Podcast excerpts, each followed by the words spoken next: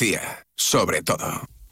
Son las 7 y 20 de la tarde. Esto es Onda Cero en directo desde Sevilla. Buenas tardes, Andalucía.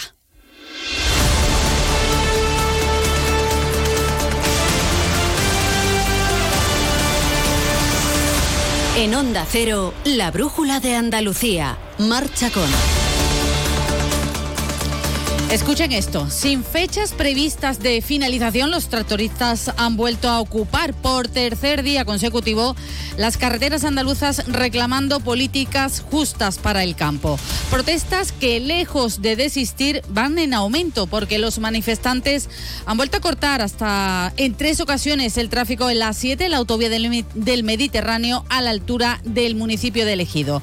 Por este motivo, la Guardia Civil ha detenido a dos personas a las que se les imputa la la presunta comisión de delitos de desórdenes públicos y de desobediencia, ya que arrojaron sobre esta vía cajas en llamas. A esta hora de la tarde aún se registran y muchos problemas en algunas carreteras andaluzas, por ejemplo en Córdoba, en Málaga y también en Sevilla. Se lo contamos ahora en unos instantes. Y como lo vienen haciendo en estos días, pues han vuelto a convocar para mañana vía redes sociales una concentración ante las delegaciones del Gobierno central en todas las comunidades autónomas.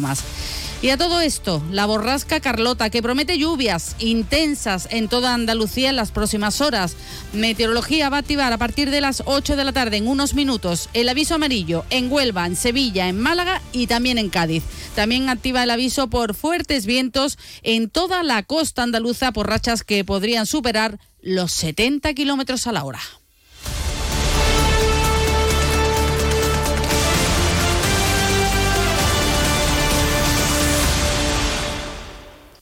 Vamos ahora con el sumario de la actualidad de este jueves 8 de febrero. Lo hacemos con Pedro González. ¿Qué tal? Buenas tardes. Buenas tardes.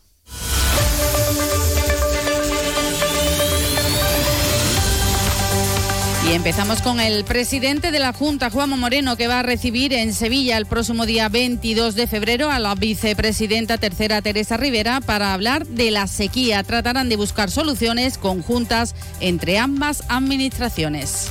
Acerinox pide una indemnización de 470.000 euros diarios al sindicato convocante de la huelga. Les denuncia por incumplir con la convocatoria de paro indefinido, un compromiso de paz social pactado el pasado año. De laboral fallece un trabajador de 61 años al sufrir una caída en una nave de Vélez Málaga. Se trata de Salvador Muñoz, quien fuera gerente de la Unión de Cooperativas Paseras de la Asarquía. La Consejería de Fomento adjudica las obras de un tramo de la línea 3, el que transcurre entre Pino Montano, Los Mares, por un importe de 96 millones de euros. Las obras comenzarán en primavera.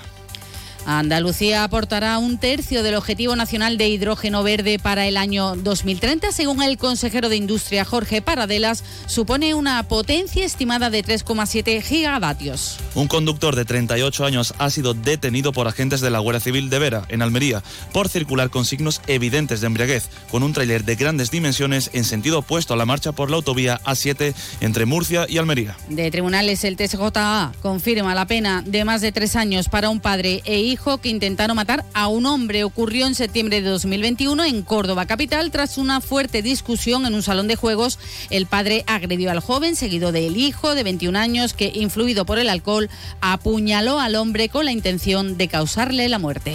Y hoy ha abierto sus puertas al público en Córdoba la nueva biblioteca municipal Grupo Cántico. Centenares de cordobeses se han acercado desde las 9 de la mañana para conocer las instalaciones de este edificio con más de 7.000 metros cuadrados y 240.000 archivos que cuenta con la última tecnología. En Onda Cero, la brújula de Andalucía. Nos encanta viajar, nos encanta Andalucía. ¿Te vienes a conocerla? Iniciamos nuestro viaje cada miércoles a las dos y media de la tarde y recorremos Andalucía contigo. Gente Viajera Andalucía, un programa de turismo, actualidad, gastronomía, tradiciones y buen humor en Onda Cero. Con la colaboración de la Consejería de Turismo, Cultura y Deporte de la Junta de Andalucía. Te mereces esta radio. Onda Cero, tu radio. La mayoría de incendios en el hogar están provocados por descuidos, olvidos y despistes. Enciende tu conciencia, apaga el riesgo. Prevengamos juntos los incendios adoptando medidas conscientes y protegiendo lo que más valoramos. Emergencias 112. Junta de Andalucía. En Onda Cero, la brújula de Andalucía. Marcha con. Tercer día de las protestas de los agricultores y ganaderos que están causando de nuevo problemas en las vías andaluzas. Los tractores han llegado a las carreteras y a puntos estratégicos donde se está causando problemas sobre todo de movilidad. A esta hora está cortada en Córdoba la calzada de la Nacional 432 cerca de Baena, cortes por la A4 en Arrecife y también la Nacional 432 cerca de la localidad de Aladiv que está ahora mismo bloqueada en ambos sentidos. También problemas en Málaga en la autonómica 384 en la salida de Campillos con cortes intermitentes de tráfico. También en el centro logístico en Llanos de Antequera, donde se caldea el ambiente. Los antidisturbios actúan ahora en la zona. Y en Sevilla, en la Nacional Cuarta, a la altura de los Palacios de Villafranca, en la aldea de Navarredonda. Y también en la, en la Autómica 451. Cortes en Beta Errados, en la Autonómica 471 R1, al paso por las cabezas de San Juan. Tremendo el balance de tráfico, pues a pesar de este balance, el ministro del Interior, Fernando Grande Marlasca, aseguraba que las movilizaciones de agricultores han decrecido y señala que los servicios públicos esenciales funcionan correctamente. Es nuestra obligación y nuestro deber, vuelvo a decir, garantizar el derecho de manifestación, pero también garantizar que el resto, es decir, la sociedad en general, pueda disfrutar de, de, su vida tranquilamente y que los servicios públicos y las infraestructuras esenciales pues estén en pleno funcionamiento bueno, donde no se han producido problemas en el desabastecimiento de productos de ningún tipo en las grandes superficies tampoco en comercios de Andalucía. Es lo que explica el secretario general de la Confederación Andaluza de Empresarios de Alimentación y Perfumería, Sergio Cuberos. Defiende las reivindicaciones del sector primario, pero pide que se respete el derecho al trabajo y a la movilidad de la ciudadanía de verdad que apoyamos realmente que la gente pues tenga que sus reivindicaciones, como es el campo con la ganadería, pero también apoyamos a que haya libre movilidad. No podemos estar tampoco pendiente a que al final haya un desabastecimiento porque así consigue que sea más escuchado. Tiene que haber libertad de tránsito de camiones, de personas y de movilidad. Reacciones políticas a toda esta protesta de agricultores. El presidente de la Junta, Juanma Moreno, ha mostrado su apoyo a los manifestantes y a sus reivindicaciones. Eso sí, ha pedido que sean pacíficas y ha condenado cualquier acto violento de los que, a los que acusa de una minoría. Son reivindicaciones que son sensatas, que son justas, que son oportunas y por tanto esas reivindicaciones nosotros las apoyamos y trabajamos desde el gobierno andaluz en el ámbito de nuestras responsabilidades para intentar ayudarles. Lo que no apoyamos evidentemente son protestas que sean violentas o protestas que no estén, digamos, en los foros acordados, ¿no? Así daba su apoyo el presidente Moreno al sector agrícola. Lo decía antes de entrar en la sesión de control al gobierno en el Parlamento andaluz que se ha celebrado desde esta mañana. Lo cierto es que la movilización del sector agrícola, en cualquier caso, aunque eh, eh, el presidente Moreno haya defendido estas protestas y manifestaciones, la movilización del sector agrícola pues ha abonado un nuevo campo de disputa entre gobierno y oposición. El portavoz de Vox en el Parlamento, Manuel Gavira, acusaba al gobierno de Moreno de oportunismo político de las manifestaciones. Pero verá, la responsabilidad de que esto no esté sucediendo son de ustedes, los populares, y de los socialistas.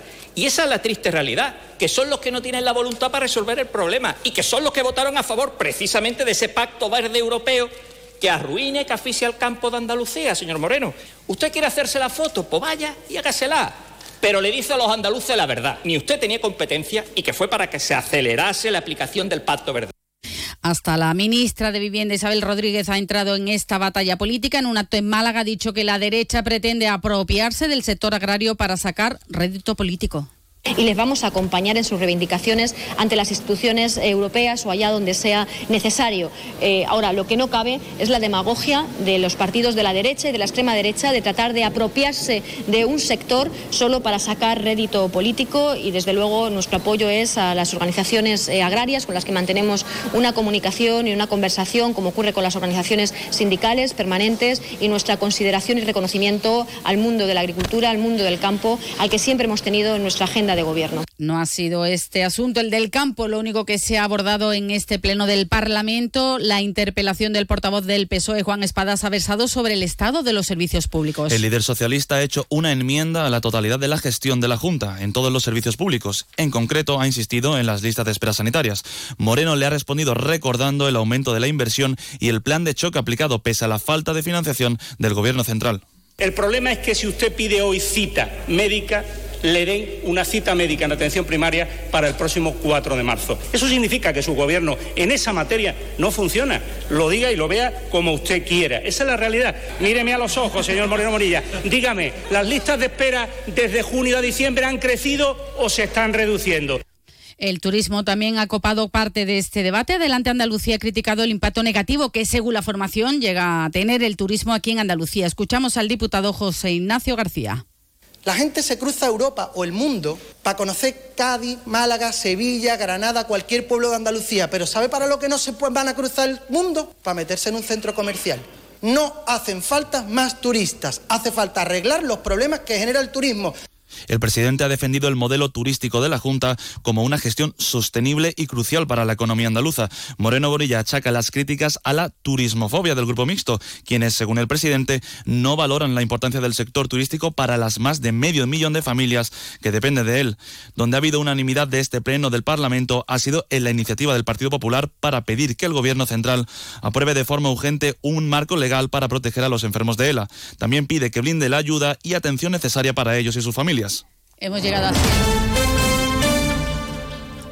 como decíamos, hemos llegado hacia las 7 y 31 minutos de la tarde. Nos ocupamos ahora de otros, de otros asuntos. Nos situamos en Algeciras, donde el ministro del Interior, Grande Marlasca, se ha reunido con asociaciones vecinales y también con coordinadoras antidroga. Una de las demandas que le han reclamado al ministro es que cuente con ellos para la lucha contra el narcotráfico, que no solo se centre en medidas policiales. Onda Cero Algeciras, Alberto Espinosa.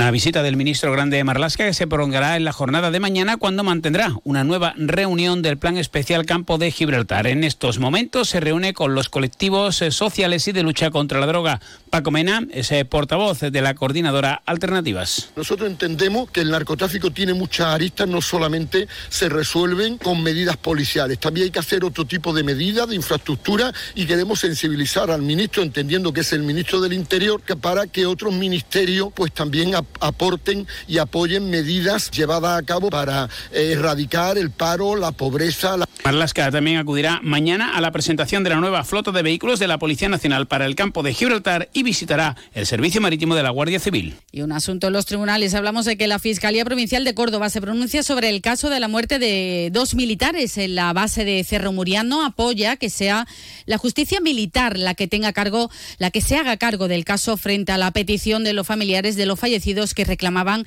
que se instruyera el caso por la vía civil. Onda Cero Córdoba, María Luisa Hurtado. El Ministerio Público ha informado del traslado de los recursos presentados contra el auto del día 14 de enero del Juzgado de Instrucción cordobés, en el que se declaraba que la investigación de los hechos compete a la jurisdicción militar. Los abogados de las familias de ambos fallecidos recurrieron ante la Audiencia Provincial el auto de inhibición del Juzgado de Instrucción número 4 de Córdoba en favor del Juzgado Togado Militar número 21 de Sevilla. En el recurso se pedía que fuera un juzgado civil el que instruyera el caso al entender que los hechos pudieran considerarse un homicidio con dolo eventual.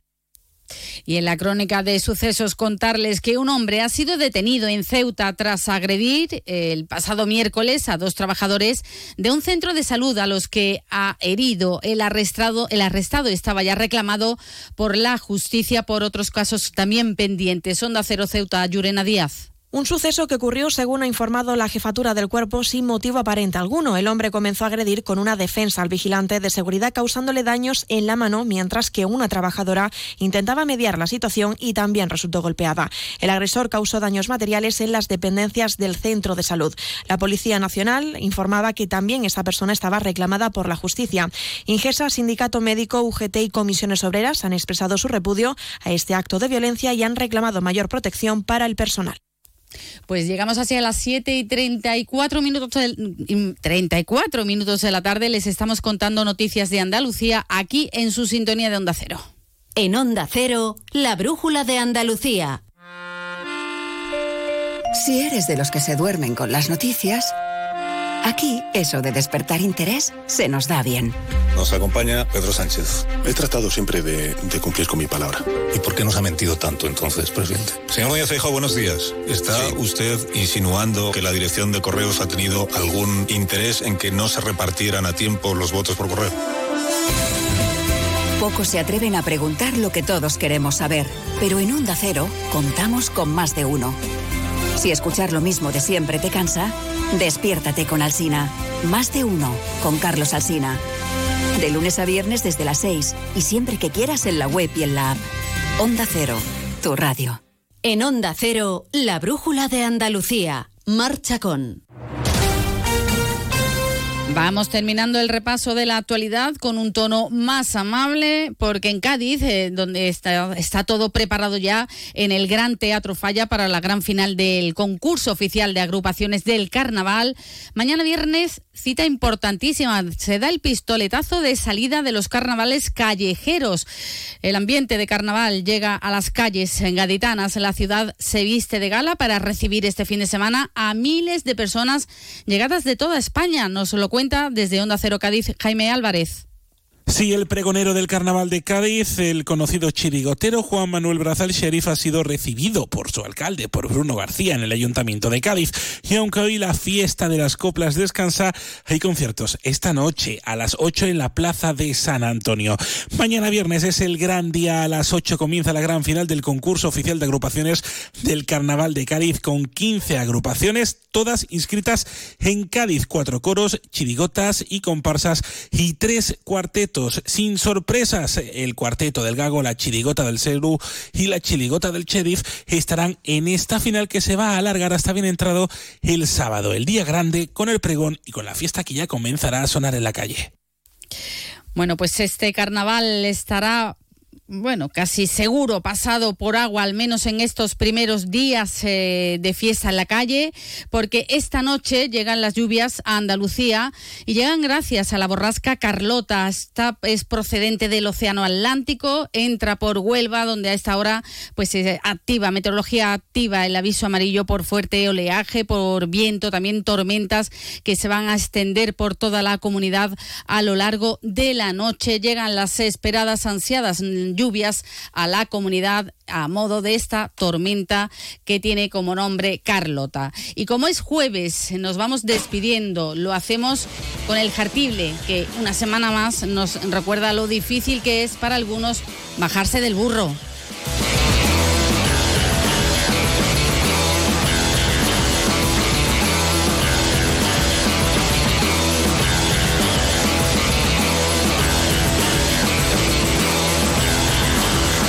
Veces qué difícil es bajarse del burro. Y más en estos días en los que cada andaluz tiene su propia visión, explicación y sobre todo solución para lo que está pasando con los agricultores o con el agua o la falta de ella.